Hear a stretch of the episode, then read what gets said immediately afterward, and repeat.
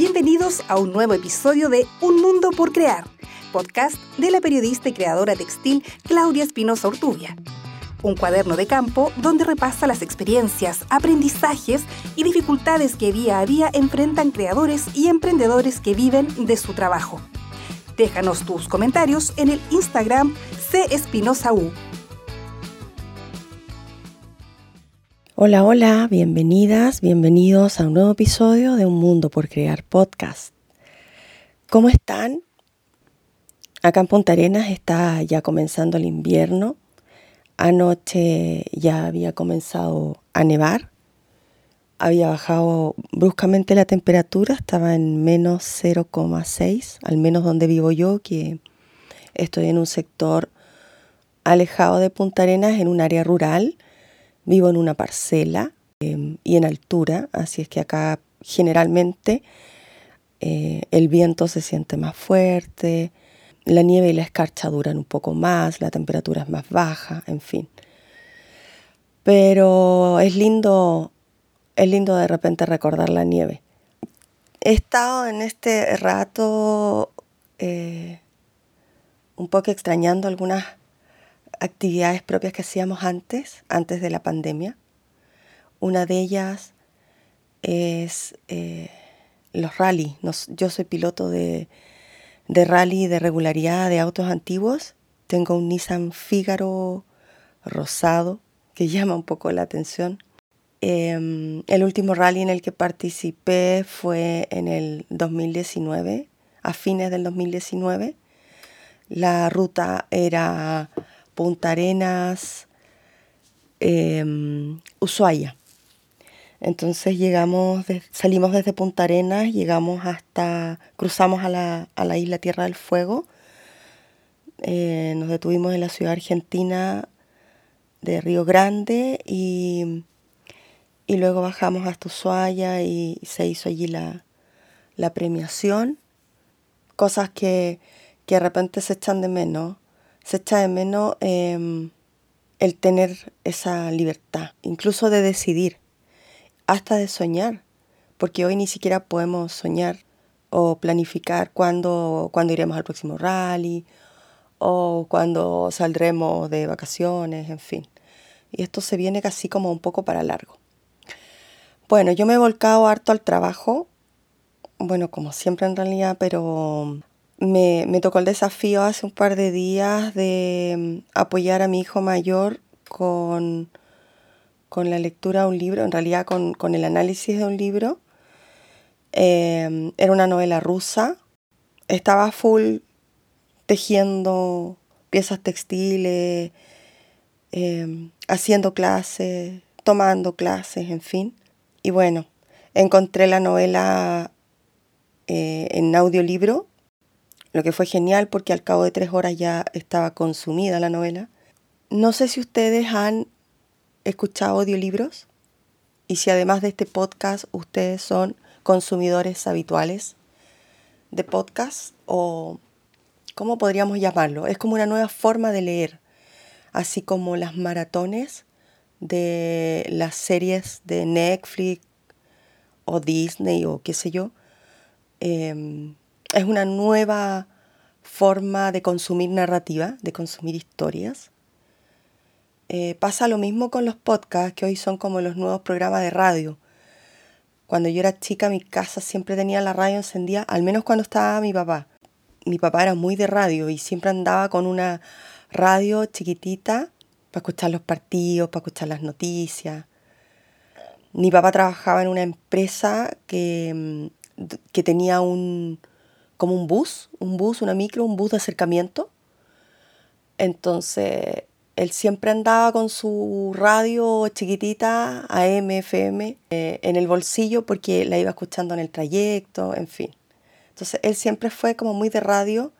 Sin embargo, cuando yo comencé a ejercer como periodista, me di cuenta, curiosamente, que, que la radio no era lo mío, pero básicamente porque siempre tenía esa presión y esa tendencia a, ese perfeccionismo acérrimo. Eh, entonces me sentía muy presionada y, me costaba mucho como eh, el diálogo en vivo y en directo a través de la radio. Trabajé en radio en algún momento, pero eh, me di cuenta que en realidad a mí lo que me gustaba más era contar historias y en el formato en que en ese momento se producían en esa radio no, no estaba ese espacio. Y por eso finalmente me volqué un poco más a la prensa escrita, eh, a mi blog que se llama letrasalavena.cl. y de pronto, bueno, las nuevas tecnologías, esta era digital, nos empuja un poco a recorrer estas nuevas sendas.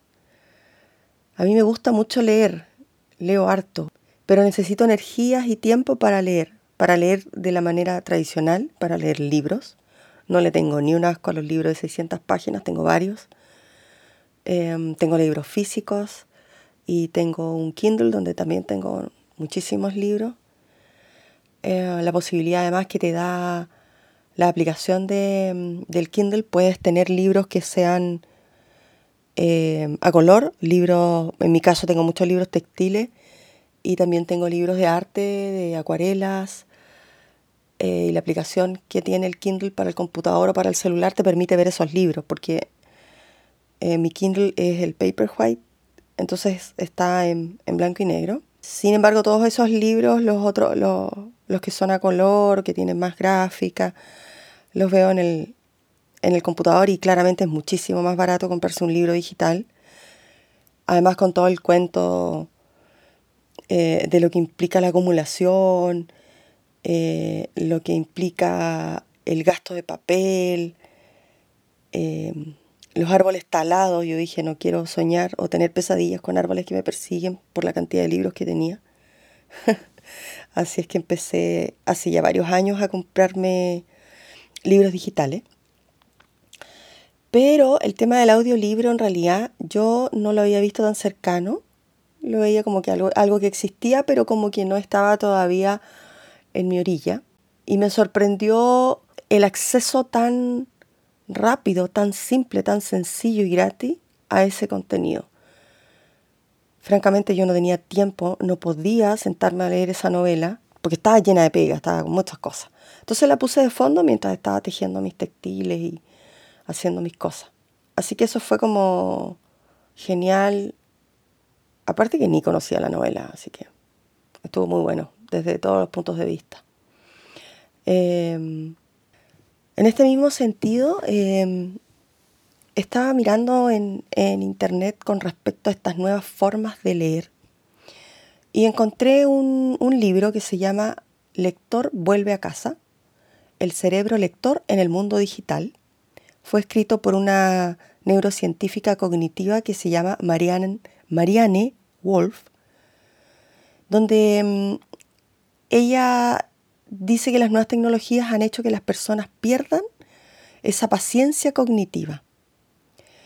Marianne dice que estos cambios en, la manera en cómo consumimos la información están haciendo que los lectores eh, les cueste más concentrarse en leer novelas largas y novelas que sean complejas, porque ya se transformó la manera en la que nosotros procesamos la información. El hecho de revisar constantemente el teléfono, ver las redes sociales, leer solamente fragmentos de noticias, que en periodismo se llaman lead, eh, está provocando que esta información se procese de una manera mucho más rápida y además nos estamos acostumbrando a consumir información que ya está digerida. Ella sostiene en su libro que el costo de todo esto puede ser alto, ya que cuando alguien eh, se dispone a leer un texto que es complejo, hay distracciones de este mundo digital que son muy tentadoras. Por ejemplo, las notificaciones de los celulares. De repente puede no ser ni siquiera un celular nuestro, porque nosotros podemos tenerlo silenciado, pero puede haber otra persona cerca nuestro o que pase al lado nuestro que está con sus ruiditos del celular, de la tablet, en fin. Y todo esto finalmente eh, termina con la concentración y se corre, según lo que dice la autora, se, corre el riesgo de dañar esa parte del cerebro que permite eh, los procesos de análisis más complejos. Ahora, claro, ella es un poco, eh, no sé si catastrófica, yo encuentro que, su análisis es interesante, Es interesante de ver si a alguien le interesa más eh, investigar sobre esto. Les repito el nombre del libro, se llama Lector, vuelve a casa, el cerebro lector en el mundo digital.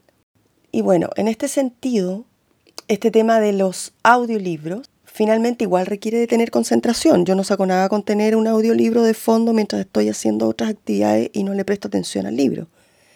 Ahora, la tarea que yo estaba realizando mientras leía el libro era una tarea, no sé cómo decirlo, meditativa quizás, que tiene que ver con, los movimientos repetitivos. Y además estaba trabajando con lana natural. La lana natural y las tareas repetitivas así o meditativas son trae muchos beneficios psicológicos. Te disminuyen esa sensación de ansiedad, te favorecen una, un estado de satisfacción, de bienestar y por tanto aportan un granito, un grano de arena o varios granos de arena, porque es como bien importante el aporte que hacen a tu sensación de felicidad. Por tanto, te ayuda el sistema inmune. o sea, podemos hablar un montón de rato sobre esto.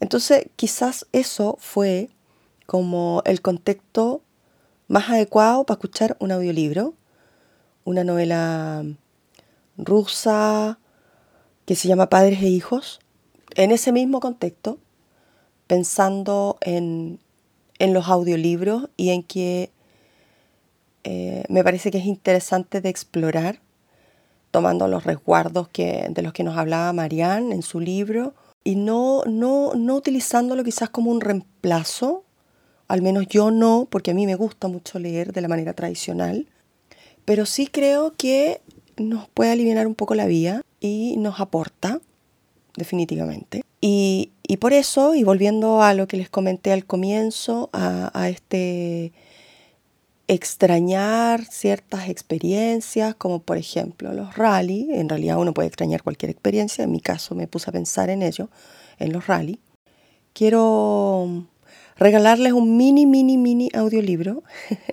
en realidad es una crónica que escribí a propósito de el último rally que del año 2019, me parece que eso fue en octubre. Mi crónica se llama Rally del Estrecho, Travesía al Beagle. A ver si les gusta. Podemos tirar un mini a ver si flota. Se escucha una voz masculina con acento argentino a través del handy. La gobernación nos dio la autorización, se abrió una ventana para cruzar. Gritó por la misma radio el entusiasta organizador, Ricardo Soldaini, un argentino residente en Chile hace 20 años. Ah, se salvó el mini, pensaron varios. Eran las 13 horas 26 minutos 54 segundos y 88 centésimas. Las rachas de viento de 100 kilómetros por hora habían puesto en jaque a la organización. Luego de meses de trabajo y con más de 50 vehículos con motores a punto y engrillados frente a las costas del estrecho de Magallanes en el sector de primera angostura, a 170 kilómetros al norte de Punta Arenas, la autoridad marítima informaba el cierre del puerto. Nadie en ese sacudido lugar daba crédito a lo que oía, aunque en algún tramo de la ruta, mientras se dirigían hasta el terminal luchando con la resistencia de una tormenta de nieve y granizos, lo presintieron en el estómago. La naviera Tapsa, una de las empresas auspiciadoras del evento, que había congregado pilotos chilenos y argentinos a más de 3.000 kilómetros a la redonda, dispuso que su nave más grande, el ferry El Pionero, con 77,2 metros de eslora, fuera el encargado de cruzar Almas y Fierros a Tierra del Fuego. Ya embarcados, las olas sacudían la nave con furia, intentando desembarazarse de ésta. El denario que colgaba por años en los retrovisores al fin cobraba sentido. Por momentos, una masa de agua se asomaba amenazante por estribor y los pilotos afuerinos eran los más nerviosos. La Patagonia indómita estaba hambrienta. La travesía sería recordada como una aventura épica por sus protagonistas. Habían largado desde las 9 de la mañana, cada 30 segundos, desde la Plaza de Armas de Punta Arenas. Los vehículos antiguos y los cupés modernos lanzaron un largo y bullicioso bocinazo al llegar a la orilla de la isla en Bahía Azul. La aventura apenas había comenzado. Tras bajar del ferry, ya comenzaban a engrillarse en orden de largada cuando una voz por radio les alertó de un nuevo problema. Un auto había quedado en la barcaza y no encendía su motor. Era un Torino, construido por Automotores Industrias Kaiser Argentina y por Renault Argentina SA, que no fue diseñado para que las saladas aguas del estrecho le bañaran los interiores. La largada del nuevo tramo era inminente. El primero era un Dodge Challenger, conducido por el uruguayo Alejandro Pizarz. Bajé una aplicación y en un momento perdí señal de internet y perdí todos los datos. Se lamentaría durante la premiación. Uno a uno, los autos largaron con mayor o menor precisión. Cronómetros y odómetros en cero, menos uno. El coupé Fiat 1500 del 67 de Pablo Reyes había quedado en Punta Arenas debido a un problema en su motor a pocos kilómetros de la largada inicial. Pablo y Gaby, su esposa y navegante, ahora viajaban cómodamente en uno de los vehículos de auxilio dispuestos por la organización, disfrutando del paisaje. La regularidad te templa el carácter, vas más tranquilo, tenés que estar pensando continuamente en el reloj. En la competencia de velocidad, de acuerdo a mi modesto entender, estás concentrado solamente en llegar rápido a las curvas, pero te olvidas de todo el resto. Y acá hay una serie de factores que tienen incidencia y que son muy importantes para moldear el carácter del piloto. Declaraba en entrevista Constante Moreno Preto, reconocido piloto de velocidad, nacido en Ushuaia, con más de 30 años de premios tanto en Chile como en su país. Esta vez competía con su hijo Francesco en un coupé Fiat 125 del 74. Los rallies de regularidad son un tipo de competición en la cual los participantes deben realizar un recorrido en un tiempo lo más cercano posible al establecido por los organizadores en la hoja de ruta. La evidencia se recoge en los controles que se realizan en varios puntos de la ruta preestablecida. Estos pueden ser preanunciados, donde los mismos competidores lo registran en la hoja, o escondidos. Cuanto menor es la diferencia, menor es la penalización y mejor puntaje se le otorga al competidor. El binomio con menor penalización gana el rally. En el caso de los rally de vehículos clásicos, las velocidades van generalmente de 40 km por hora a 80 km por hora. El piloto del Mini Negro se durmió.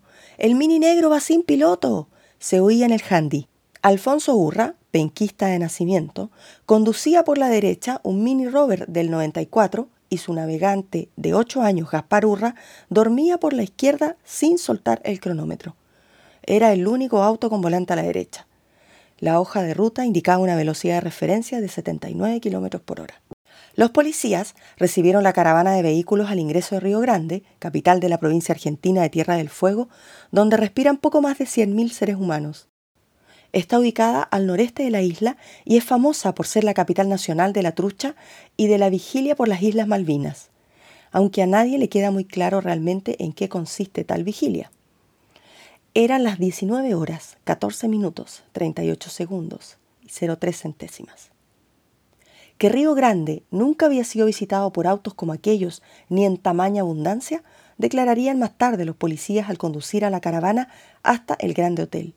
La primera noche en la capital isleña sirvió para remojar la adrenalina. Durante la cena se dio a conocer la clasificación preliminar alcanzada durante la primera jornada. El cronómetro no arrancó, diría un piloto que no logró posición competitiva. Habían tres señales iguales en la largada después del cruce, se quejaba otro. La mayoría de las excusas y los vítores tenían acento argentino. Los demás no se tomaban la molestia. Solo el vino, que no era mucho, solo lo que había. Mañana era día de rally. La largada de la segunda jornada fue en las puertas del hotel en camino de Ripio. Luego, los incontables semáforos, antes de salir de la ciudad, pondrían nervioso a más de un piloto, haciendo la salvedad de que Romina Adamo y Claudia Espinosa representaban en ese momento a las pilotas del mundo. Ambas participaban en vehículos Nissan Figaro, modelo insignia de esta quinta versión del Rally del Estrecho. La primera solo seguía la hoja de ruta por formar parte de la organización. La segunda conducía en un rally por tercera vez y su navegante era su hijo Bastián, de 15 años. Humberto Dabove y Mónica, su esposa y navegante, llegaron a Punta Arenas tras tres días de ruta desde la localidad del Tigre en Buenos Aires. No eran principiantes en la regularidad, Sin embargo, no completaron los tiempos en la hoja de ruta. Hace tiempo que vamos a rallies, pero no haciendo tiempos, sino que vamos disfrutando el paisaje y tratando de no molestar a los que van compitiendo, declaraba Humberto. Humberto le tiene cariño a su Dodge Valiant del 66. Por eso, antes de salir, le hizo cambio de aceite, afinación, repasó un poquito el tren delantero. Justo antes de salir tuvieron un pequeño inconveniente cuando se rompió una pieza del motor pero la tenemos media sujetada con alambre. Eso es lo bueno de los autos viejos, que los puedes arreglar con un alambre. Humberto y Mónica se reían de la anécdota. Eran 120 cuerpos en esa parte de la Patagonia donde no hay nada más que nada. Los días previos al rally, la zona había sido testigo de constantes nevadas, y tanto la organización como los pilotos conducían bajo la incertidumbre de si sería posible cruzar el Paso Garibaldi, sector de la cordillera más austral del planeta y que marca el acceso a la turística ciudad de Ushuaia. Sin embargo, las autoridades locales se encargaron de mantener la ruta despejada para permitir el avance de vehículos poco preparados para semejantes condiciones en pendiente y curvas sinuosas. La noche de premiación en el exquisito Hotel Aracur, en un salón donde cabía todo, incluso los dos Nissan Fígaro, junto a las mesas y el escenario, Juan Carlos Kalasic, oriundo de Porvenir, recibía la copa por su primer lugar en la categoría de baja cilindrada. Durante la tarde, su Toyota Starlet humió y humió hasta que su motor ya no resistió. Justo al pasar el último PC, se fundió. Los ángeles tuercas existen y sobrevuelan la Patagonia.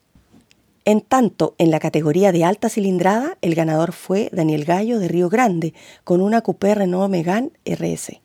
A esa altura, el grupo de WhatsApp de los pilotos del rally del estrecho acumulaba centenas de fotos, videos, mensajes y link a noticias sobre el gran evento tuerca. Los audiovisualistas que preparaban un documental y los periodistas de El Garage TV argentino se veían cansados, aunque no tanto como la organización. Los participantes comenzaron ya a replegarse y emprender el regreso a sus hogares. Buenos Aires, Santiago de Chile, Comodoro Rivadavia, Río Gallegos, Río Grande, Punta Arenas y Porvenir, mientras la organización, conformada principalmente por Ricardo, su familia y algunos amigos, ya pensaban en un próximo rally del estrecho.